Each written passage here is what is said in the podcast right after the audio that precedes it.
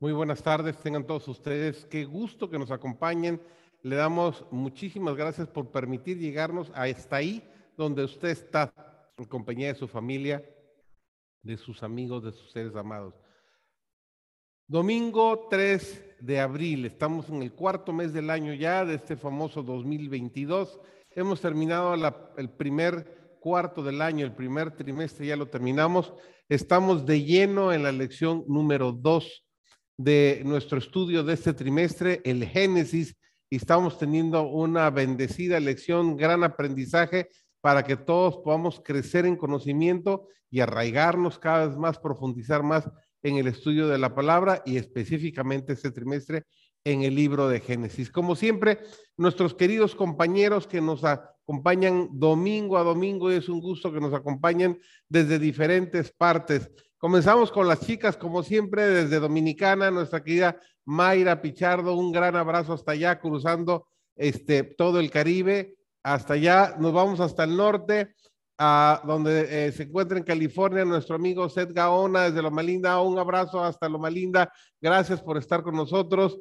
Eh, aquí en Villahermosa, el ingeniero Herrera, gracias Roberto por estar con nosotros, firme y adelante como siempre. Hoy tenemos una invasión de Montemorelos porque tenemos desde Montemorelos a David, que nos acompaña desde allá, al pastor Pablo, también muchísimas gracias, felicidades por lo del viernes, fue un gusto verlo, también Dios lo bendiga, y nuestro invitado especial de hoy, que agradecemos de corazón que se encuentre con nosotros, nuestro querido amigo Juan José Andrade, un fuerte abrazo hasta Montemorelos, lo acabamos de ver la semana pasada por allá, él es el director del Centro White, es el director de la Escuela eh, de Teología, más lo que se acumule esta semana. Muchas cosas más. Así que el cheque cada quincena le llega bien gordote por con tanta chamba, ¿verdad? ¿Verdad, Juan José? Muchísimas gracias por acompañarnos el día de hoy. Es una bendición porque, este, como te platicaba hace un rato, estamos cumpliendo ya nuestro octavo trimestre, estamos por cumplir dos años y gracias al esfuerzo de todos estos maravillosos compañeros, es que podemos lograr este esfuerzo. Y gracias a usted que nos acompaña también el día de hoy. Vamos a pedirle a David que nos dirija en oración, por favor, para comenzar nuestro programa de hoy. Así que los invito a que inclinen sus rostros ahí donde se encuentran ustedes para que escuchemos esta palabra de oración. Vamos a orar. Padre nuestro que estás en los cielos, santificado sea tu nombre. Gracias porque nos permites estar aquí eh, para estudiar tu palabra que lo que se diga aquí sea no por nuestros méritos ni por nuestros logros, sino porque tú hablas a través de nosotros. Que podamos comprender este tema que puede ser un poco complicado y que podamos estudiar esta lección. En nombre de Jesús, amén. Amén. son desde chiquito que nos enseñan el tema de la Biblia y Adán y Eva y el pecado y Satanás, etcétera, etcétera. Siempre había brincado en mi mente la idea, bueno, si Dios sabía por qué iba a, Adán y Eva a pecar, ¿por qué los crió? ¿Por qué los hizo? Ese es uno de los misterios que vamos a entender hasta que estemos con el Señor ahí en el cielo. Y hoy en la mañana, meditando en eso precisamente, se me vino a la idea, a la cabeza una idea. Y dije, bueno, tengo unos centavitos, tengo un ahorro y voy a una agencia a escoger un auto, ¿verdad? Y escojo que si el azul, que si el verde, que si el amarillo, que si el rojo, etcétera, etcétera. Y finalmente me decido por tal carro. Pero una de las eh, situaciones que me dicen los eh, gentes es, sí, usted va a pagar el carro, etcétera, etcétera, pero el carro tiene que salir asegurado. Oiga, pero es que yo tengo 42 años manejando y nunca me he chocado. No importa, nosotros tenemos que tener el carro asegurado. Y es la única idea que en, en mi mente humana, este, limitada porque no podemos entender muchos de los misterios del Señor, fue lo que Dios hizo. Dijo, vamos a hacer al mundo y vamos a tener un seguro por cualquier cosa que llegue a suceder. Para eso tenemos a nuestro invitado especial de hoy que nos va a ayudar. Bienvenido Raulito también, todavía hoy desde Lindavista, te veo enchamarrado. Ya próximamente te veremos un poquito más light a partir de dos, de dos semanas. Okay. Espero que sí.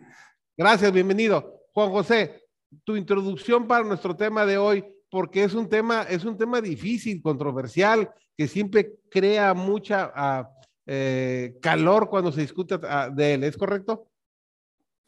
Es correcto, sí. Un saludo cordial, este doctor Pepe, y a los que están aquí también. Este, muchas bendiciones, un placer y un gusto para este servidor compartir estos momentos con ustedes. Este, sí, es un tema del que no vamos a tener todas las respuestas, pero es muy necesario el análisis del mismo. Fíjate que la lección de esta semana, más que interesante, creo que es fundamental para el fortalecimiento de nuestra fe.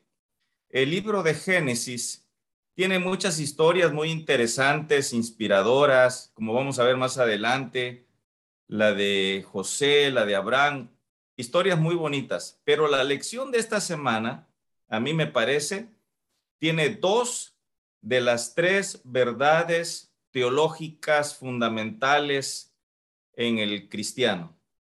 La primera la estudiamos la semana pasada, es decir, Dios es el creador. Él es el creador del universo, de todo cuanto existe, en el cielo, en la tierra, debajo.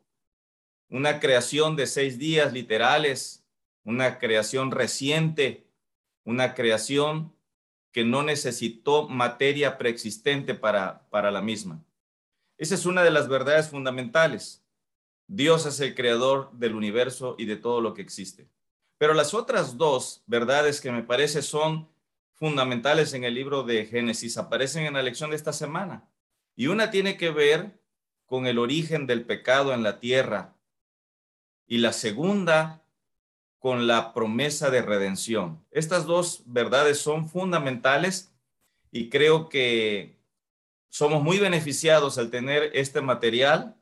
Una para comprender la, el alcance de la, del pecado, las consecuencias, pero también el privilegio que Dios le dio a la primera pareja y por consecuencia a todos nosotros de tomar decisiones razonadas, pensadas.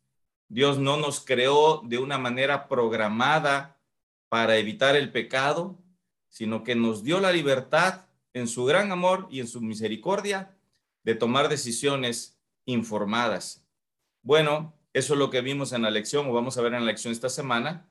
Y también la gran noticia que a lo largo de toda la Biblia y a lo largo de la historia de la humanidad, desde el Génesis capítulo 3, versículo 15, hasta el Apocalipsis, nosotros vemos en la promesa de redención en Cristo Jesús, el Evangelio eterno, como le llaman el mensaje de los tres ángeles, ¿no? Así que creo que es una lección muy interesante, pero más que eso, es muy benéfica para el fundamento de nuestra fe. Recuerdo en una ocasión uno de los maestros ah, nos puso un examen y cuando no leemos indicaciones, cuando no seguimos al pie de la letra lo que se nos dice, eh, podemos caer en graves errores. Y recuerdo que el, el propósito del maestro es que leyéramos el examen y lo que decía es, únicamente ponga usted su nombre y entregue el examen. Y todos estamos enloquecidos llenando y llenando todas las preguntas. Al final de cuentas, la mayoría caímos en el grave error de que llenamos todo el examen y al final fue que caímos en cuenta con el tema de esto. Raúl, ¿por, ¿por qué una prueba aparentemente tan fácil de decir, mira, ahí hay cientos, miles de árboles de frutas, rojas, verdes, amarillas, eh, moradas, de todos colores, pero este, este árbol, este es el único que no me vas a tocar? ¿Por qué una prueba aparentemente tan sencilla eh, era la prueba principal para hacer la diferencia entre vivir eternamente felices y pasar por lo que estamos pasando? Bueno, en parte esa pregunta se contesta con algunas de las reflexiones que tuvimos el trimestre pasado, especialmente cuando consideramos las declaraciones del apóstol Pablo a, los hebreos. Eh, algunas eh, sientan bien a lo dicho la semana pasada en relación con la forma en que fue creado el mundo mediante la palabra de Dios. Pero dice el apóstol Pablo en Hebreos 11, versículo 6, sin fe es imposible agradar a Dios. La prueba que el Señor colocó en el huerto, el árbol del conocimiento del bien y del mal, de cuyo fruto no había que comer, era una prueba porque asumía una total confianza en la palabra de Dios. A esas alturas, los seres humanos no conocían el mal, tampoco conocían la muerte, Pero Dios estaba declarando que estas cosas iban a suceder. Ese árbol era la puerta de entrada al conocimiento del mal, como también era la puerta de entrada a la experiencia de la muerte. Entonces debería bastar el poder escuchar lo que Dios está diciendo y dada la figura y el rol de Dios como Padre, como, como ese ser de amor y de misericordia que proveyó todo lo que estudiamos la semana pasada en ese bello Edén, debía haber bastado para decir, Dios tiene razón, no hay que comer ese fruto. Pero precisamente cuando la serpiente articuló su, su argumento, asestó un, un duro golpe en, la forma de razonar de la mujer que después contagió al hombre y entonces le retiraron su confianza a Dios. Así que era una prueba grande, pero al mismo tiempo una prueba sencilla. Sencilla en, en términos del concepto. Era, ¿tendremos la capacidad de retener nuestra confianza en Dios? ¿Seguirá siendo un ser confiable podemos estar seguros que lo que Dios está diciendo va a suceder. Y entonces hacer acto de, práctica, acto de lealtad a esa confianza y abstenerse de probar el fruto. Mayra, eh, eh, en el área que tú te desarrollas como psicóloga, es una tendencia humana cuando te dicen eso está prohibido, como que, como que lo buscamos con más cuando le dice el esposo al esposo, mira, con esa vecinita ni los buenos días. Cuando le dices al niño, con aquel niño no te juntes porque con ese niño vas a tener una mala influencia. Y parece que el chiquito va directamente a, convivir y a, llevarse con ese pequeño. ¿Por, qué esa actitud del ser humano? Buenas noches, eh, en primer lugar para todos. Fíjate, eh, José David, el ser humano siempre quiere imponer sus propios deseos lo que considera que le hace bien, que le hace feliz. Es como una tendencia que tenemos a revelarnos cuando sentimos que nos están imponiendo eh, algún límite, porque los límites ya sabemos que son edénicos, pero los seres humanos tenemos dificultad en aceptar los límites. Entonces es como cuando se nos impone un límite, tenemos la tendencia de ver si eso es verdad, de verificarlo por nosotros mismos. No nos basta con que nos hagan la, advertencia. Queremos nosotros probarlo. Es como que no nos conformamos, ¿no? Tenemos cierta resistencia a la obediencia simplemente. O sea, se me dijo no y debe de ser no. La respuesta de obediencia debería ser automática, pero el, el ser humano no lo hace así. De hecho, cuando tú le prohíbes algo a un niño, él lo va a repetir, porque él necesita corroborar que eso es verdad lo que se le está diciendo, pero por él mismo, no porque otra persona se lo diga. Y por eso nosotros tenemos eh, tantos fracasos en las relaciones interpersonales, en las relaciones de pareja, con los amigos, en fin. ¿Por qué? Porque tan pronto se establece un límite, eh, la persona tiende a, a ver por sí mismo qué es lo que está pasando, si es verdad lo que se le está diciendo, y en ese ver si es verdad, entonces va a cometer actos eh, por decisión propia que van a arruinar eh, lo que ya se estableció previamente. Pero sí, es una tendencia humana, tristemente, de cuando se nos dice algo de no, nosotros vamos a averiguar por qué y si se prohíbe, con más razón. A ver, eh, y luego Pablo, adelante, los escucho. Set y luego eh, Pablo. sí, sí, vale, gracias. El, ah, este es el capítulo de la Biblia que me enoja más a mí. Me siento, me, me, me molesta porque por estos dos individuos, y agradezco que, que miden como tres pisos, dicen que como tres pisos de altura, ¿verdad? Porque en el reino de los cielos, cuando los vea, eh, me va a costar no ir allá para...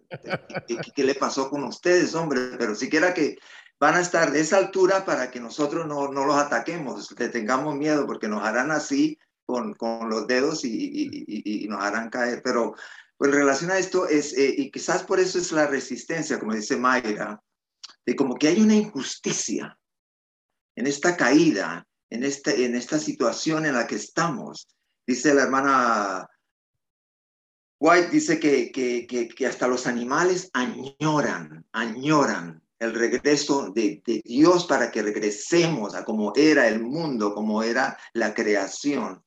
Así que para mí sí es, es, es, es, es difícil, es, creo que eh, el capítulo de la Biblia que, que, que más me, me enfada.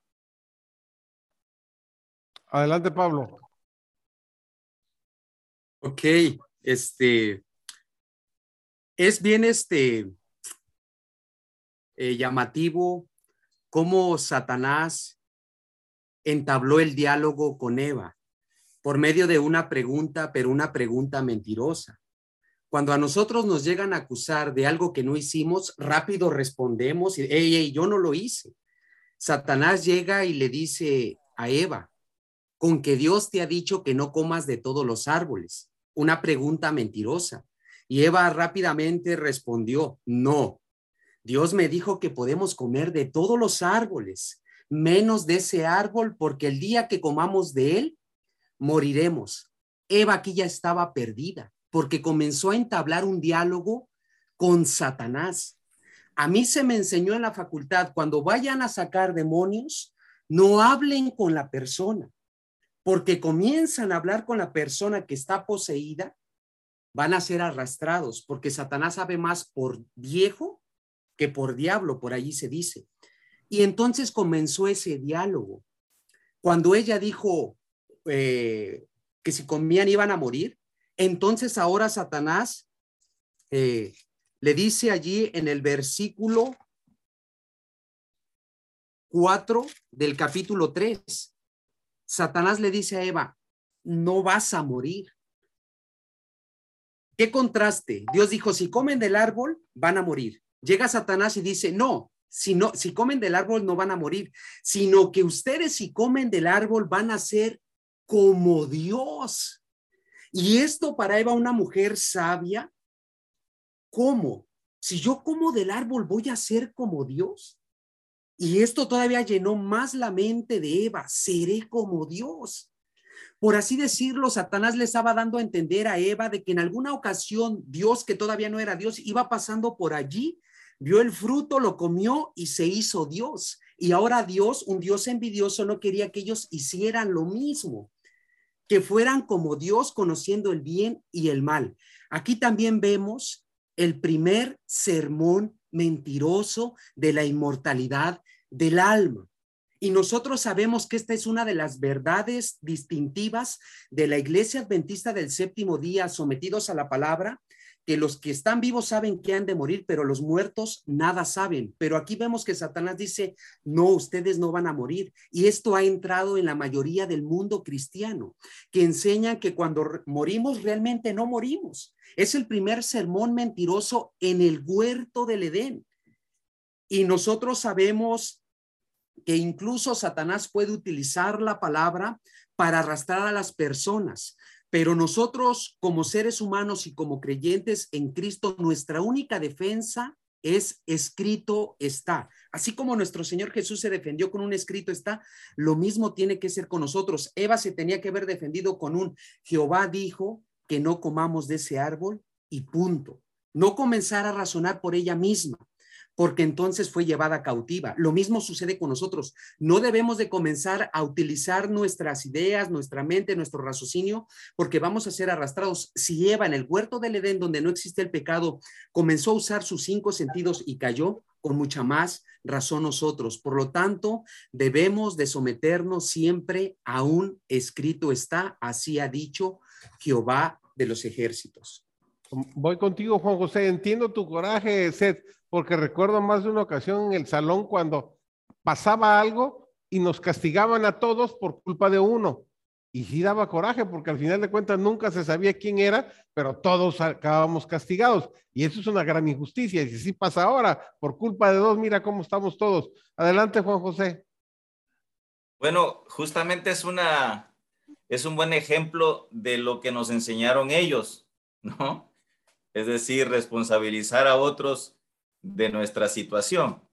Fíjate que quiero compartir aquí algunos, algunas reflexiones del el libro Historia para historia de la redención. Dice, dice aquí la, la hermana White que hubo un concilio en el cielo y tomaron el acuerdo de qué iban a hacer para ayudar a la santa pareja a mantenerse fieles en medio de la tentación. Y se decidió enviar a dos ángeles que se apresuraron para visitar a nuestros primeros padres. La santa pareja los recibió con inocente alegría. Y entonces empieza el diálogo de los ángeles enviados por el cielo con Adán y Eva. Y dice que ellos tenían muchas preguntas. Adán y Eva tenían muchas preguntas que querían hacerle acerca de muchas cosas que no podían comprender claramente. Y entonces menciona ella que con bondad y amor los ángeles les daban la información que ellos deseaban recibir. También les contaron la triste historia de la rebelión y la caída de Satanás. Y entonces informaron con claridad que el árbol del conocimiento había, había sido puesto en el jardín como prueba de su obediencia y su amor por Dios.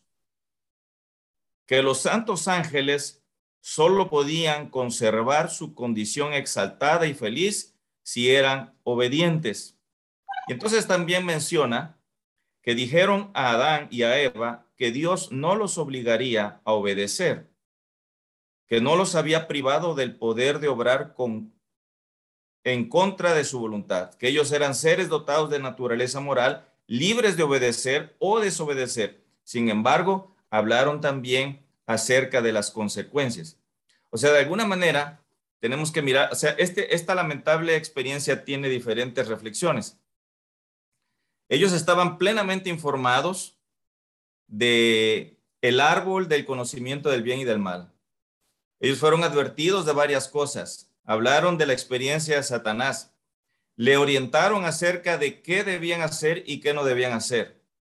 Pero una reflexión que a mí me surge es que sin duda que Satanás es un ser terrible. Es decir, cuando nosotros podemos, por muy buenas intenciones que tengamos, cuando nosotros podemos como seres humanos hacerle frente, pensar inocentemente que podemos hacerle frente a Satanás por el conocimiento bíblico, lo que sea que nosotros tengamos, es imposible que nosotros podamos, como decía Pablo, entrar en un terreno prohibido.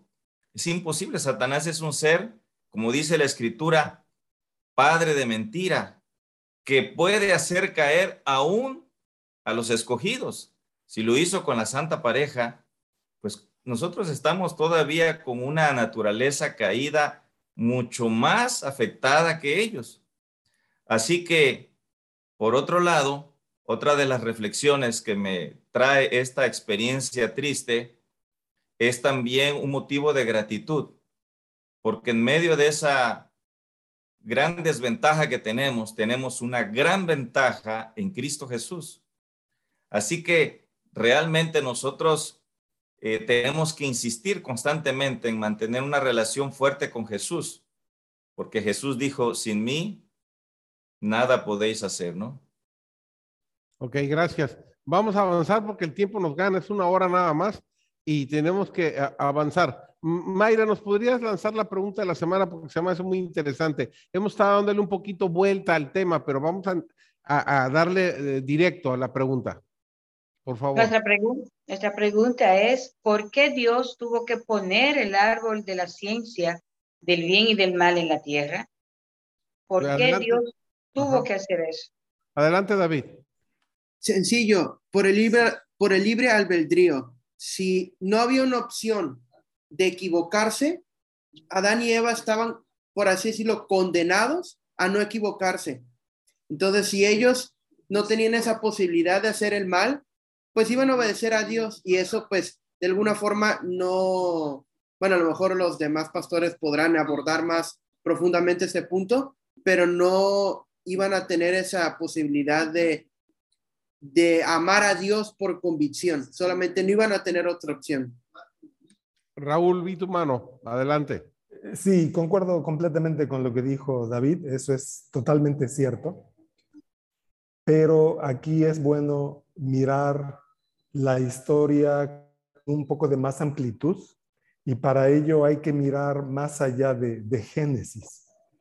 Eh, es allí donde nos ayudan otros libros de la Biblia, como es el caso del, Apocalipsis.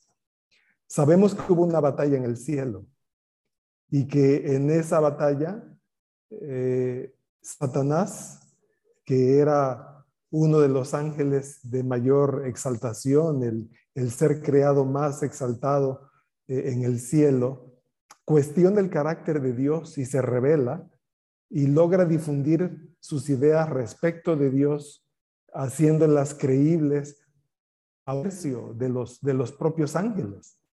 El punto es que son arrojados y vienen a la tierra y se entabla el conflicto de los siglos. Entonces, era necesario darle seriedad a ese conflicto darle respuesta a las a los argumentos satánicos con los que él pensaba ganar terreno y últimamente adueñarse del universo. Él dijo cosas como, por ejemplo, Dios no es lo que dice ser. Dios aparece o aparenta ser un ser de amor, de misericordia, de bondad, pero en realidad Él se vale de los demás para servirse a sí mismo. Él, busca la forma de proveer sustancia, de proveer beneficios a los seres creados para que a su vez Él reciba cosas que de otra manera no tendría, la adoración, la lealtad, el seguimiento de, la creación. Este tipo de diálogo se dio muy, muy eh, visiblemente en el libro de Job, cuando Satanás y Dios hablaron al respecto. Entonces, era necesario dejar correr la lógica satánica a fin de demostrar quién tenía la razón.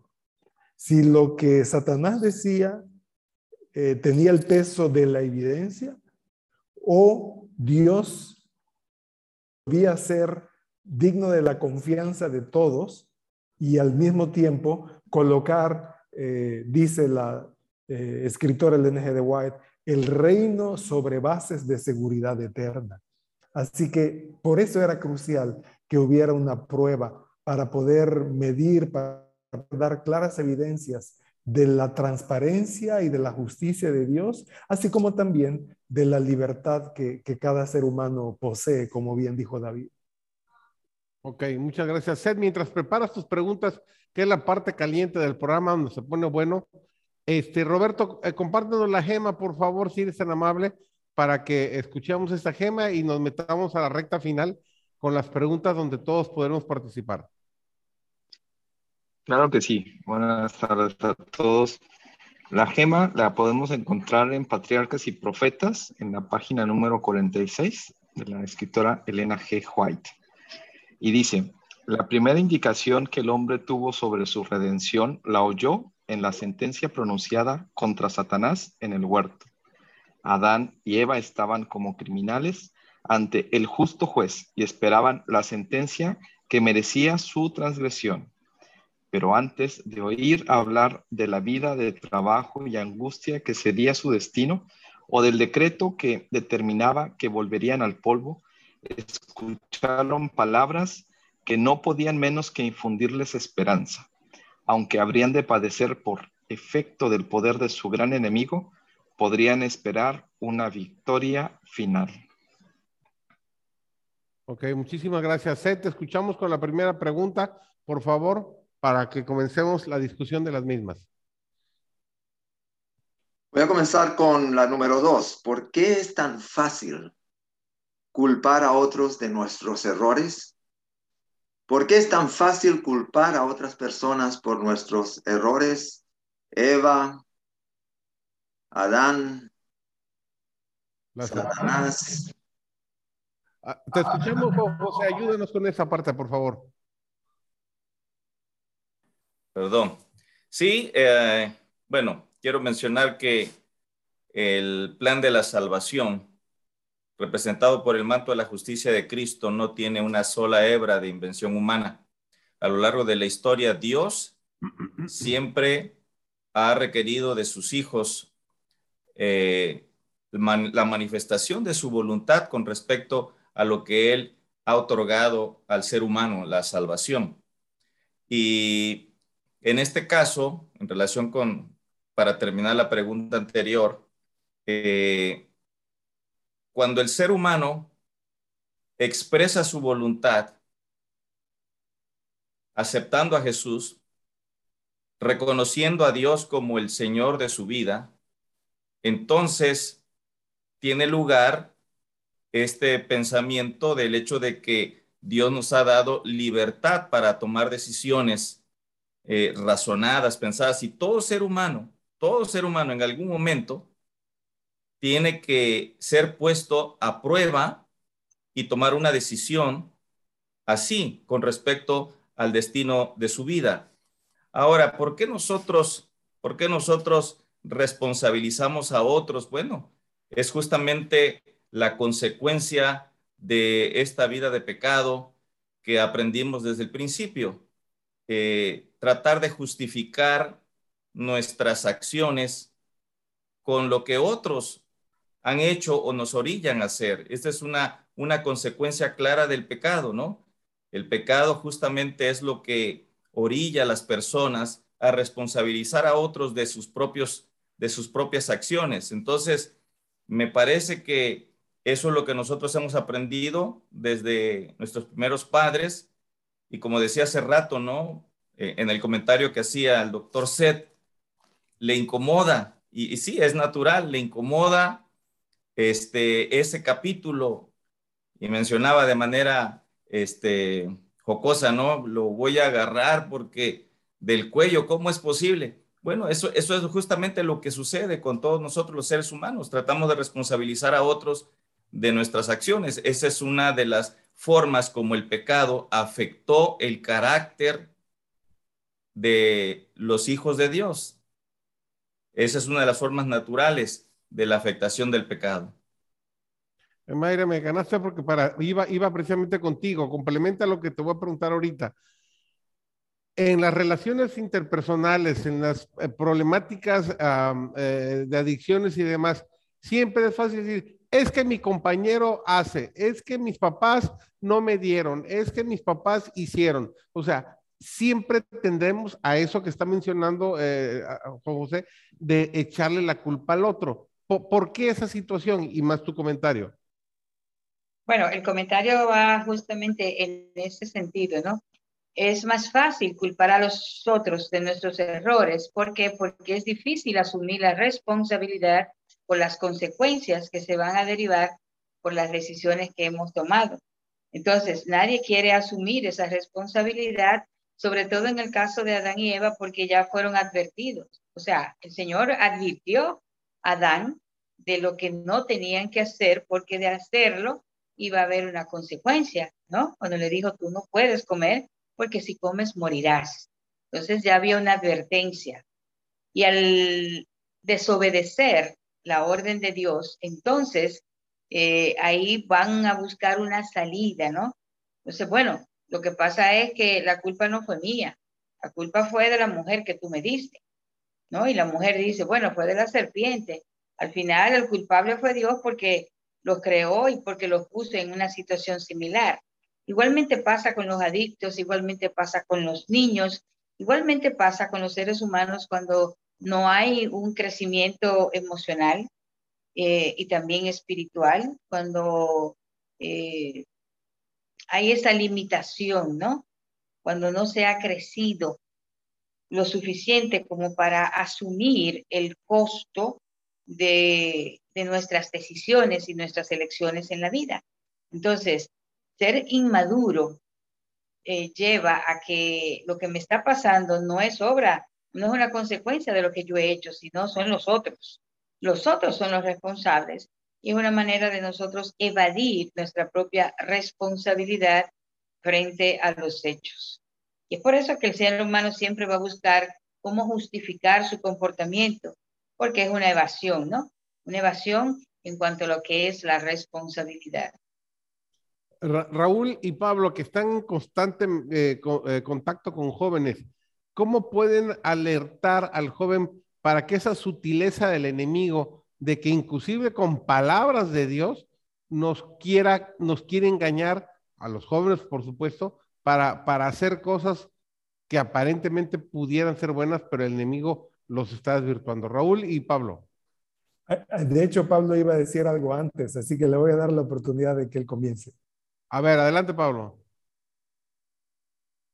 Ok, mi hermano Raúl. Bueno, el consejo que principalmente se les debe de dar a, a los jóvenes es a que estudien la palabra de Dios, que estudien la palabra eh, a la cual tenemos alcance y someterse a ella. Es decir, fe y obediencia. La obediencia es fundamental no solamente en la juventud, sino también en nosotros. Por ello es que el salmista dijo, ¿con qué limpiará el joven su camino? Con guardar tu palabra. Esa es una de las claves eh, que tenemos que fomentar en los jóvenes, pero no solamente por dichos, sino también por hechos. Constantemente recordarles los testimonios que se encuentran en la palabra, por ejemplo, José.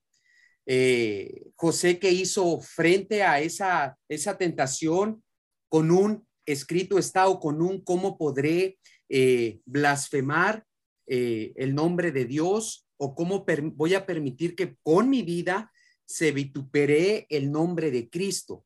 Y una de las claves para que los chicos estén fuertes, robustecidos en Cristo Jesús, es la invitación a que estudien las sagradas escrituras y a que la obedezcan.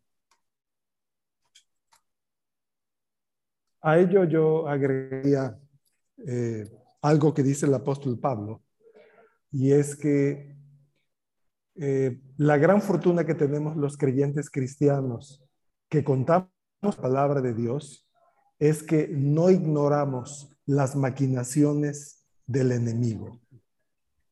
Si bien el enemigo es de mayor talla, de mayor poder, de mayor capacidad que nosotros, no por ello estamos desprovistos de cursos para salir victoriosos cuando seamos tentados, cuando seamos asaltados.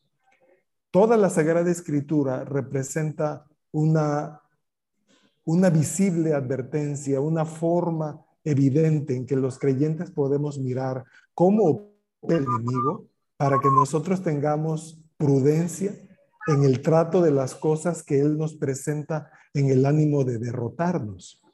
Y esta lección nos presentó varias cosas que, eh, que nosotros no debemos ignorar, como dijo Pablo, nosotros no ignoramos sus maquinaciones. En el capítulo 3 de Génesis, Satanás no se presenta abiertamente como un enemigo de Dios. No. Segundo, Satanás hace referencia a las palabras de Dios. Satanás pareciera apoyar la palabra de Dios. Y en algunos casos, Satanás cita la palabra de Dios. Eh, otra cosa que sucede es que Satanás no discute o no despierta discusiones de manera inmediata. Más bien insinúa cosas mediante preguntas muy astutas para entonces crear las condiciones para la discusión. Finalmente, Satanás hace preguntas que implican que cree en lo que Dios ha dicho, pero en realidad no es así. Entonces, yo creo que nuestros jóvenes necesitarían eh, adentrarse a la palabra de Dios con esos ojos, no los ojos de que conocer la historia eh, para efecto de familiarizarse con la narración bíblica, no. Queremos conocer la historia para saber qué hace el enemigo, cuáles son sus armas y de qué manera estar apertrechado, preparado para no ser víctima de ellas. Gracias. Juan José, como formador de líderes espirituales, que es una labor eh, realmente titánica, y te confieso, no, no soy pastor porque sentí que me quedaban muy grandes los zapatos y te lo digo de corazón. Siempre le he dicho, sentí que no iba a dar yo el ancho. Por eso no estudio teología. Entonces, como formador de, de teólogos, de, guías espirituales, ¿qué le puedes decir a los jóvenes para no caer en estas trampas del enemigo? Eh, sí, José, pero, pero lo eres, doctor, lo eres. Eres un pastor sin título. Este, sí, a lo largo de, los años he visto tu trabajo. Mira, este, es que este no es un problema solamente de los jóvenes. Me imagino que me preguntan por jóvenes o también a ellos porque a lo mejor entre los que están escuchando o siguiendo el programa hay una cantidad de jóvenes, pero es un problema que es un problema de nosotros los cristianos, de los seres humanos, de los jóvenes y de los adultos. Fíjate que una de las cosas que a mí me hace temblar, o sea, pienso con, con reverencia y trato de hacerlo con los estudiantes de teología, hay declaraciones tremendas, por ejemplo, en el conflicto de los siglos, dice la sierva del Señor, solo los que hayan estudiado diligentemente las escrituras podrán resistir en el último gran conflicto. Ella menciona que Satanás está preparando, imagínense ustedes qué clase de cosas vendrán, qué clase de, de problemas, de ataques, de engaños vendrán contra el pueblo de Dios y entonces aplicamos lo que ya mencionaba hace rato de, la escritura que hará eh, eh, caer aún si fuere posible a los escogidos. Entonces, una de las cosas que yo hago es insistir mucho en tener convicciones personales basadas en el escrito está. Las convicciones nos acompañan a lo largo de toda la vida. Podemos perder nuestras posesiones, podemos perder la reputación, podemos perder o nos pueden quitar muchas otras cosas, como va a suceder, nuestros edificios, los lugares que tenemos, que hemos preparado con, mucha, con mucho sacrificio. Muchas de estas cosas las vamos a perder. Vamos a perder incluso la libertad. Y habrá momentos en las que finalmente podrán ser retiradas las Biblias. Por eso la recomendación es para que nosotros podamos eh, estudiar la palabra de Dios, desarrollar convicciones, no porque otros los dicen, y con esto no estoy poniendo en tela de juicio eh, las predicaciones, las enseñanzas, no, no, no. Pero cada persona, joven o adulto, cada uno de nosotros tenemos que desarrollar convicciones basadas en un escrito está. Porque cuando se desarrollan esas convicciones, entonces en el momento de prueba, en el momento de dificultad, esas convicciones van a permanecer con nosotros, aún en esos momentos difíciles. Eso es lo que trato de hacer con los estudiantes de teología, eh, decirles que ellos tienen que convencerse de las doctrinas, tienen que convencerse de, cada una de las cosas que enseñan, tienen que tener esas convicciones personales para que puedan desarrollar un ministerio efectivo con la iglesia a través de su testimonio personal. Ok. Tu comentario, Pablo, y seguimos con Seth con la siguiente pregunta que ya el tiempo se nos está acabando. Excelente, seré breve en este punto. Pablo aconseja al joven Timoteo en 4.13 de primera, entre tanto que voy, ocúpate en la lectura, ocúpate en el estudio de la palabra, la cual te va a dar poder para enfrentar las tentaciones. Segunda de Timoteo 1.8 dice Pablo, Timoteo, no te avergüences de dar testimonio de que tú eres un cristiano. Jóvenes y hermanos, no se avergüencen de decir que son cristianos por medio de la obediencia, porque en ocasiones cuando nos invitan a los jóvenes quizás una cerveza o ir a, ciertos lugares que no debemos de ir, pues bueno, para que no este, me acusen o no me critiquen, voy a ir. No, no te avergüences de revelar que tú eres un hijo de Dios y que lo revelas por medio de tu obediencia. Y esa obediencia va a dar frutos, no solamente para esta vida, sino también para la venidera. Y recuerden, jóvenes y hermanos, que nosotros no solamente nos estamos preparando para este mundo, sino que nos estamos preparando para este mundo, mundo y para el venidero que Cristo Jesús nos está preparando. Por supuesto, José, Daniel y sus amigos por todo lo que pasaron para poder dar testimonio. Adelante, Seth, la siguiente pregunta, por favor. Muy bien, la tercera pregunta tiene doble signo de interrogación. No sé si lo hicieron a propósito o era porque es bastante fuerte. Dice, ¿por qué, por qué Dios creó al mundo? ¿Por qué Dios creó al mundo? Y añado, sabiendo lo que iba a pasar, sabiendo que tenía que castigarlos, si los iba a castigar por a la mujer, al hombre, a la serpiente. Eh, ¿Por qué Dios de todas maneras creó al mundo? Pregunta número tres. Juan José, esa te toca. Bueno, eh, la escritura menciona que Dios creó al mundo para justamente ser habitación de los seres humanos. Con los seres humanos Dios tenía la intención de repoblar la tierra, como dice el profeta Isaías. Esa era la intención que Dios tenía, de repoblar el universo con los ángeles caídos a través de los seres humanos. Y la tierra sería justamente el escenario que Dios había preparado para ellos. esa es una de las cosas por las cuales dice la Biblia y el Espíritu Profecía que fue creado eh, la tierra para habitación de los seres humanos y el Señor tenía la intención, como dije, de repoblar el universo a través de la, de la raza humana.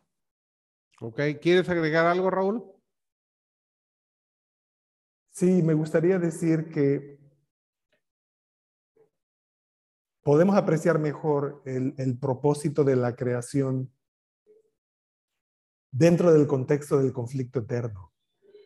Porque ciertamente la, la, confianza en Dios y la lealtad hacia Dios como alguien digno de, ser amado y de ser seguido, eh, tenía que quedar demostrada hay, cosas que no pueden tener el mismo solo por enunciarlo, solo por decirlo. Necesitan demostración evidente, necesitan pruebas. Eh, el propio Señor Jesucristo dijo, eh, si me amáis, está bien, pero guardad mis mandamientos. O sea, tiene que haber una forma de demostrar que hay amor para con Dios de parte del creyente. Y esa evidencia es el, servicio fiel y la obediencia a los mandamientos. Entonces Satanás decía cosas respecto de Dios que lo hacían eh, malvado, que lo hacían odioso, lo hacían abusivo, tiránico. Entonces, si los seres humanos tenían la capacidad de elegir y son libres para ello, ¿elegirían servir a Dios? por ser Él lo que es. Y de nuevo vuelvo al libro de Job, que, que me parece muestra con mucha elocuencia de, qué manera cuando alguien conoce y ama a Dios, aunque no entienda qué es lo que está pasando y aunque esté sufriendo un mal, un, un dolor muy, muy profundo e inexplicable, esa persona puede seguir adelante confiando en Dios, aunque Él me matare, de cierto yo confiaré, yo, yo, yo me iré a la tumba confiando en Dios, dijo Job. Así que eso añade sentido a la creación de la raza humana. Ok, había un comentario tuyo, Seth, te escucho. Muy bien, eh, el, el, autor de la lección en el viernes, no sé si la segunda cita ahí, a mí me puso a pensar bastante, especialmente si, si eres feminista o si eres en, en relación a los castigos, a la maldición por haber pecado. Y puso esta cita de la profetisa que dice, pero después del pecado de Eva, como ella fue la primera en desobedecer, el Señor le dijo que Adán dominaría sobre ella. Debía estar sujeta a su esposo.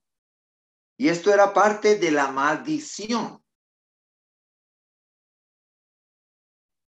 Y continúa, dice, en muchos casos esta maldición ha hecho muy penosa la suerte de la mujer y ha transformado su vida en una carga.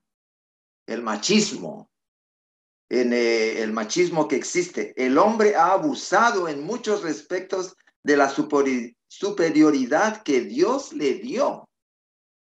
Yo nunca había leído esta, esta cita, a mí me, me fue muy fuerte, habiendo sido criado por mujeres mi, madre, feministas y todo esto es bastante.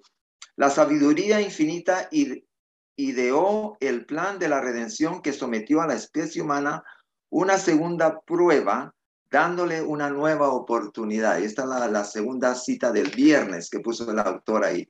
¿Qué, qué, pensamiento hay en relación a, a estos castigos? El de trabajar también con el sudor eh, de, de, la frente, los, los, la maldición, el castigo por haber caído. Adelante, Juan José. Sí, pues eh, lamentablemente es una de las consecuencias del pecado. Eh, el hecho de dominar el hombre a la mujer, bueno, creo que nosotros lo hemos llevado al extremo y como dice el texto, ha hecho penosa la suerte de la mujer en la tierra. Este, esa es una de las consecuencias del pecado, lamentablemente. No era el plan original de Dios ese, no era el plan original de Dios. Y, desafortunadamente eh, así ha sucedido. La autora misma, y también lo encontramos en la Biblia, sabemos bien que Dios creó a Eva de una costilla de Adán para que fuera su igual, ni fuera pisoteada, ni tampoco estuviera por encima. Pero una de las consecuencias justamente del pecado es ese.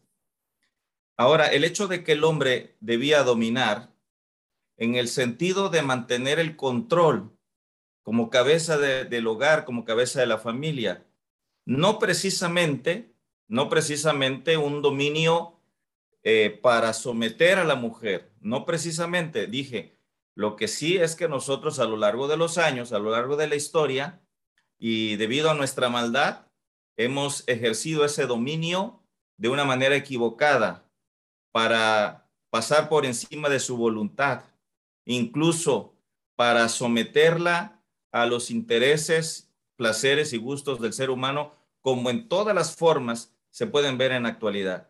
Pero sí es una de las consecuencias lamentables del pecado, no era parte del plan original de Dios y sin embargo, y sin embargo, ese dominio del ser humano no era precisamente para su mal, sino era para ejercer el control, el dominio. Hay, hay también algunas, algunas porciones del Espíritu Profecía con respecto a eso, para dirigir, para conducir pero lamentablemente hemos hecho mucho peor de lo que al principio se pensó. Mayra ya está con el machete desenvainado. la estoy viendo desde aquí. Este, hay lugares en África donde la mujer pare al niño y agarra y se va al campo a trabajar y el hombre se queda en la casa reposando. Eh, eh, eso es una realidad. Mayra, ¿qué nos dices de, de, de esta parte específicamente? Micro. Tu micro. Porfa. Gracias. Perdón. La conceptualización de que el quehacer en el hogar tenga género es algo puramente social, ¿no? Y, y ya sabemos todo lo que eso ha, ha traído, o sea, eh, cumplir con todo lo que demanda un hogar debería ser responsabilidad de ambos pero tristemente el hombre va seccionando, eh, va fragmentando qué, qué le toca a él, qué le toca a ella, y eso ha ido pasando como de generación en generación, ¿no? Y por eso hay personas, eh, sobre todo esposos, que creen que toda la responsabilidad del hogar es de la mujer. Entonces dicen como, bueno, yo colaboro, como si yo no tuviera eh, parte igualitaria con ella, ¿no? Yo ayudo, pero la responsabilidad no es mía. Así es que es una modalidad esta que tú estás mencionando que no es la general, que sea el hombre que se quede en la casa a, cuidar eh, de los niños y la mujer salga a trabajar, pero ciertamente se da eh, también de estos lados. Podemos ver casos así, aunque no son la mayoría, pero se da. Ahora bien, yo entiendo que eh, como los dos forman una pareja, forman un hogar, el hogar es responsabilidad de ambos y en ese sentido, pues eh, tienen los dos que colaborar, ciertamente. Ahora, el trabajo de campo quizás sea el trabajo más duro, más por la, por la demanda y fortaleza que tiene, y quizás no sea el fuerte de la mujer, pero no sé no por qué razón en esa eh, esa cita que tú acabas de compartir, pues las cosas suceden así. Ok, bien, vamos a escuchar la conclusión y posiblemente David nos dirá que vamos a estudiar la próxima semana. Adelante, Raúl, te escuchamos. Eh, gracias. He escogido concluir este estudio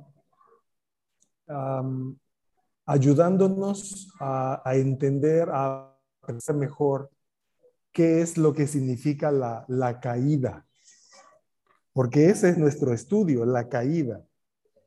Y de acuerdo a lo que hemos considerado en, este, eh, en esta semana, en este tema, hay varias cosas que podemos señalar. Primero, caer en el contexto del episodio narrado en Génesis 3 significa conocer el mal.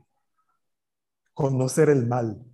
Y conocer el mal implica, por un lado, eh, procesos intelectuales, procesos cognitivos. Ahora pensamos y articulamos mentalmente la maldad pero también implica degradarse y corromperse en la naturaleza completa del ser humano. Número dos, eh, la caída implica experimentar la desobediencia. Eso era algo que no existía. Y ahora la inclinación del ser humano es hacia el mal, es ir en contra de la voluntad de Dios. Número tres, la caída implica esconderse de Dios. Los seres humanos no nos escondíamos de Dios sino hasta que ocurrió la caída. Y número cuatro, la caída implica desconfiar de Dios y su palabra, que tampoco era algo que se conoció en, la creación, eso vino después. Podemos agregar que la caída implica eh, culpar a Dios y a otros, no hacer asunción de la responsabilidad que nos corresponde por los errores que cometemos. Y por último, la caída implica valorar la necesidad de la salvación. Que por cierto, esa es una gran diferencia entre nosotros y los seres angélicos que han sido y permanecen fieles a Dios. Hay cosas que nosotros entendemos que ellos no entienden. Y entre eso está la naturaleza de la salvación y de la gracia por provenir de una caída, por, por haber experimentado el pecado. Y en ese tono de cosas, la siguiente eh, lección, ya me estoy adelantando un poco a lo que va a decir David, nos va a ayudar precisamente a anhelar la salvación, a, mirar de qué manera las historias que siguen en el libro del Génesis crean esa expectativa y esperanza respecto de la manera en que el Señor restaurará todas las cosas.